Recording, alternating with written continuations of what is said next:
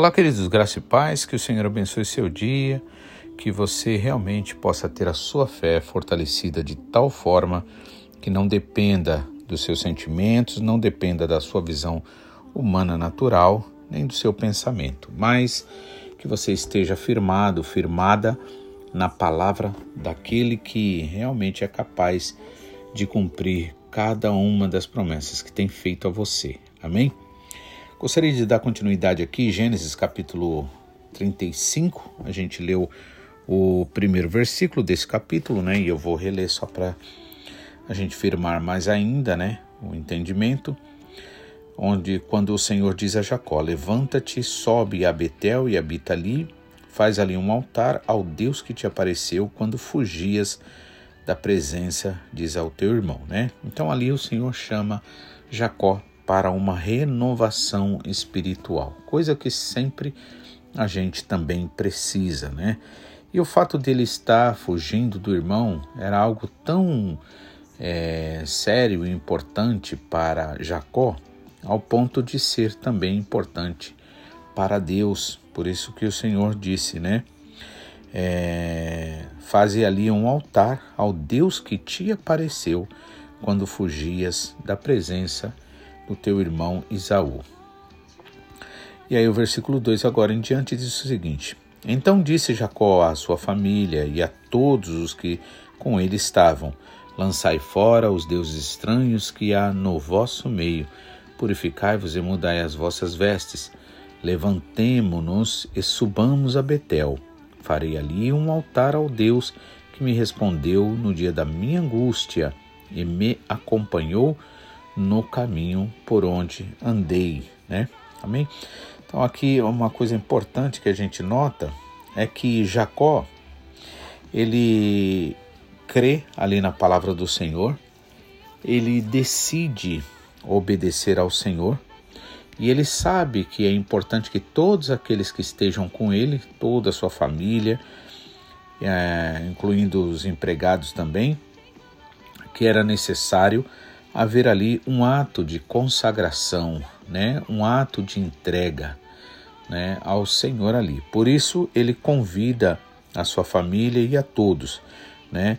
Ele pede que lance fora todos os deuses estranhos que há no meio de vós, purificai-vos e mudai as vossas vestes. Né? Então, a palavra do Senhor nos é dita através do apóstolo Paulo que tudo que foi é, escrito no Antigo Testamento foi escrito para o nosso ensinamento espiritual, pois são sombra das coisas espirituais, né? E aqui então, quando ele fala para lançar fora os deuses estranhos, nós precisamos entender que muitas vezes nós acatamos em nossos corações, é, é, seja sentimentos, seja pensamentos, ideias, né? Ou, ou, ou nos voltamos às coisas mesmos e fazemos dessas coisas como se fossem deuses, né? E por que é importante né, lançar fora os deuses estranhos, né? para que o Senhor tenha todo o direito, né, de nos abençoar e para que a gente também possa estar sensível à voz do Espírito Santo, né? Porque se nós estivermos envolvidos com pensamentos e sentimentos, com outras coisas que na verdade são contrárias à vontade do Senhor, sempre nós experimentaremos, né, é, aquele gosto amargo de não fazer o que o Senhor quer, de não chegar ali onde o Senhor quer que a gente chegue, né? Por isso é necessário, né, nós nos purificarmos no Senhor. E essa purificação vem através da palavra, essa purificação vem através da oração, da entrega e da verdadeira fé de que o Senhor, que começou o bom trabalho, está aperfeiçoando até o dia da sua vinda. E também é necessário, né? Aí ele diz aqui: purificai-vos e mudai as vossas vestes, né? As vestes, na verdade, ela tem um significado muito importante para nós. É, por quê? Porque dentro de uma dentro de um entendimento, né, é, espiritual, as vestes nesse caso elas cobrem, né, a nossa vergonha, por assim dizer, né? Então é, é necessário a gente estar com uma roupagem, né, do Senhor Jesus Cristo, revestidos de humildade, revestidos de amor, revestidos da graça do Senhor, né? Então até tem um, uma parábola, né, uma ilustração no livro é, no, no dos Evangelhos quando fala sobre uma festa que um rei resolve dar para o, o casamento de seu filho e ali ele começa a convidar os, os convidados de honra, né? Só que cada um dos convidados começa a dar desculpa, dizer assim: "Olha, me desculpa, eu tenho, eu comprei uma junta de bois, então eu tenho que experimentá-lo, então me tenha por, né? Me desculpe por não ir na sua festa, né? Outro, ah, eu comprei uma casa e eu vou ter que fazer uns reparos, né? Ah, meu filho casou e eu vou ter que fazer isso, né? E assim vai. E aí todos dão desculpa, nenhum deles aparece. Aí Jesus vai e diz que aquele rei então fica nervoso, né? E aí diz para os empregados que eles, é, que, que eles fossem pelos becos, valados, pelas esquinas, né? E buscassem a todos, né? A todos que encontrassem. Não importava se fosse é, tivesse defeito físico, se tivesse, né? Outras situações. Era necessário então que viessem, porque o rei queria a casa cheia. E aí, o que acontece? O rei, então, depois dos empregados ter feito aquilo tudo, né? Inclusive disseram para ele assim: Olha, rei, é, nós fizemos o que o senhor falou, tal, e ainda tem lugar, né? E aí aquele rei então ele começa passeando por ali, né? E sabe-se naquela época também que era necessário que os que fossem é, participar de uma festa, de um casamento, era necessário ter uma roupagem nova, né, limpa. E com certeza isso foi dado àqueles que foram é, levados, que estavam em becos, em, em, em vales, em, em esquinas, outros lugares, né? Por que, que eu digo isso?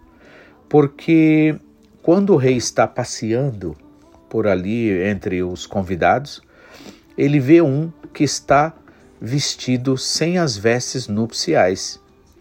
E aí ele diz, ele chega para aquele aquela pessoa e diz assim: "Como você chegou aqui? Como você entrou aqui vestido desse jeito?" E aí a Bíblia diz, Jesus fala que ele então emudeceu e o rei vai e diz assim: "Pega este e lança ele fora", né? onde há trevas e ranger de dentes. E aí trazendo que um, um ensinamento espiritual para nós o que? Com certeza o Senhor não está falando de roupas naturais, né? Mas ele está falando da roupagem espiritual que é necessário, né? Por exemplo, o pecado traz vergonha, mas o sangue do Senhor Jesus Cristo que nos lavou, que nos purificou, né? ele nos traz honra. Né? O Espírito Santo é ele que nos traz honra. Então é necessário nós estarmos revestidos espiritualmente, revestidos de amor, revestidos de humildade, né, de compaixão, né, sempre é, refletindo aquilo que foi o Senhor Jesus Cristo. Por quê? Porque o Espírito Santo, à medida que o Espírito Santo habita em nós e tem liberdade, então as nossas obras, né, elas se equiparam às obras do Senhor Jesus, obras de amor, de graça e de misericórdia. Então, era necessário purificar, né, se purificar e mudar as vestes. E isto é o que resulta, né, quando nós realmente obedecemos à voz do Senhor, assim como Jacó falou ali à sua família e a todos, né? Eles lançaram os deuses estranhos que havia no meio deles. Então é preciso nós é, fazermos um autoexame e ver o que, onde é que nosso coração está muitas vezes colocado. Porque muitas vezes pensamos que idolatria é simplesmente se voltar a um pedaço de madeira, um pedaço de pedra esculpida. Não.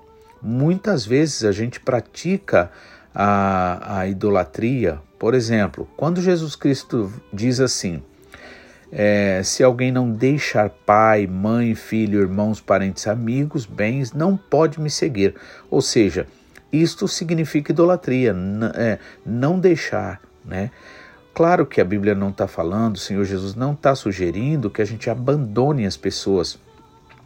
Ele só está dizendo que é necessário considerar o Senhor Jesus, considerar o nosso Pai Celestial acima de todas essas boas pessoas que nos rodeiam até, né? Porque talvez deixar aquele que não se tem uma simpatia, aquela pessoa que muitas vezes persegue, não é difícil, com certeza, mas o Senhor Jesus Cristo diz daqueles a quem amamos, tipo pai, mãe, filho, irmãos, parentes, amigos, bens, né? Então é necessário a gente deixar. Se nós não deixamos, ou seja, se essas pessoas, se essas coisas interferem no nosso relacionamento, minam o nosso relacionamento com Deus, impedindo-nos de honrar ao Senhor, dando-lhe o primeiro lugar de fato, então significa que nós estamos idolatrando. Porque idolatria significa você colocar sua fé ou seu amor em alguma coisa ou em alguém acima do amor a Deus, acima do amor ou, ou da fé em Deus. Então isso define, na verdade, a idolatria, né? Por isso que é necessário lançar fora os deuses. Para isso a gente precisa orar, precisa pedir ao Senhor que esteja é, dando discernimento espiritual. Isso é uma das coisas muito importantes que você precisa fazer. Pedir ao Senhor discernimento espiritual, porque através desta prática do Espírito Santo na sua vida, você vai saber o que é bom, o que não é, o que é bem, o que é mal, né? O que, o que vem de Deus, o que não vem de Deus, o que vem do inimigo ou o que vem do homem. Né? Então é necessário nós dependermos de fato do Espírito Santo. Por isso que há a necessidade da gente é, lançar fora todos os deuses estranhos, né? tudo aquilo que se opõe contra a gente fazer a vontade do Senhor todas as palavras, ideias, pensamentos, qualquer coisa que se opõe ao Senhor. Então, é, para que haja o que? Purificação, né? Então, através essa purificação vem através do que? Vem através da palavra do Senhor Jesus, quando nós comemos, quando nós acatamos no nosso coração, quando nós permitimos que essa palavra mude a gente, essa palavra entre no, nos lugares mais profundos do nosso ser, né? aquele lugar inatingível ao ser humano, né? inatingível até mesmo à pessoa mais próxima de nós, seja da família ou não. Né? Então, é, é, com a palavra do Senhor, né? essa água que limpa, que purifica, né? então somos purificados. E aí as nossas vestes, na verdade, elas são mudadas. Né? Ou seja, agora você tem um espírito de amor, de compreensão, de perdão. Agora você não se sente assim, você não, não, não você sente que as coisas fluem, né? E não que é uma coisa forçada, que você tem que ficar prestando atenção para não fazer, porque senão vão falar mal de você. A realidade, irmãos, é que tudo aquilo que realmente, quando nós damos liberdade para o Espírito Santo trabalhar, através do ato de reconhecer de verdade nossos pecados, nossas limitações, nossas é, prevaricações, nossas iniquidades e confessamos ao Senhor e pedimos perdão de todo o nosso coração, aí o Espírito Santo começa a criar em nós um desejo, né? Manifesta-se em nós, manifesta-se no seu coração um desejo de servir ao Senhor com alegria, servir ao Senhor de verdade, né? E isto mostra que o Espírito Santo está tendo liberdade na sua vida. Por isso que primeiro é uma sequência, na verdade. Primeiro lança-se fora, joga-se fora os deuses estranhos. Segundo, é, purifica-se o coração, né? O coração é purificado. O coração sendo purificado, a mente é purificada, né? O corpo é purificado. E consequentemente, né? Então as vestes são mudadas. Então somos revestidos de amor, de misericórdia e da graça do Senhor, né? Sempre agindo, né, de tal forma que a gente pode dizer, como o apóstolo Paulo falou, não mais vivo eu, mas Cristo vive em mim. Então, ele disse no versículo 3: Levantemos-nos e subamos a Betel. Farei ali um altar ao Deus que me respondeu no dia da minha angústia e me acompanhou no caminho por onde andei. Veja, por isso a importância de você ter testemunho pessoal, você ter testemunho na sua vida, você ter experiência com o Senhor, né? Você realmente buscar ao Senhor de todo o seu coração pois a palavra diz que buscar-me-eis e me achareis quando me buscardes de todo o vosso coração, né? Então, para isso, até para isso a gente também tem que orar, tem que pedir ao Senhor, né? Então, é, daí o versículo 4 diz o quê? Que então deram a Jacó todos os deuses estrangeiros que tinham em mãos e as argolas que lhes pendiam das orelhas, e Jacó os escondeu debaixo do carvalho que está junto a Siquém. E tendo partido, o terror de Deus invadiu as cidades que lhes eram circunvizinhas, e perseguiram aos filhos, e não perseguiram aos filhos de Jacó. Assim chegou Jacó à luz, chamada a cidade de luz, né? Chamada luz, e também chamada Betel, que está na terra de Canaã, ele e todo o povo que com ele estava.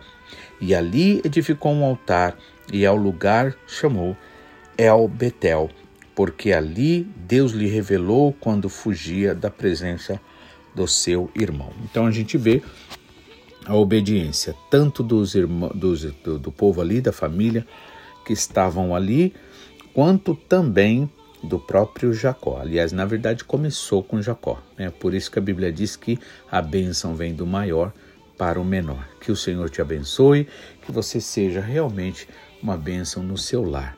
Em nome de Jesus. E amanhã estaremos de volta, se assim o Senhor nos permitir, para a honra e glória do seu nome. Amém? Em nome de Jesus. Deus abençoe.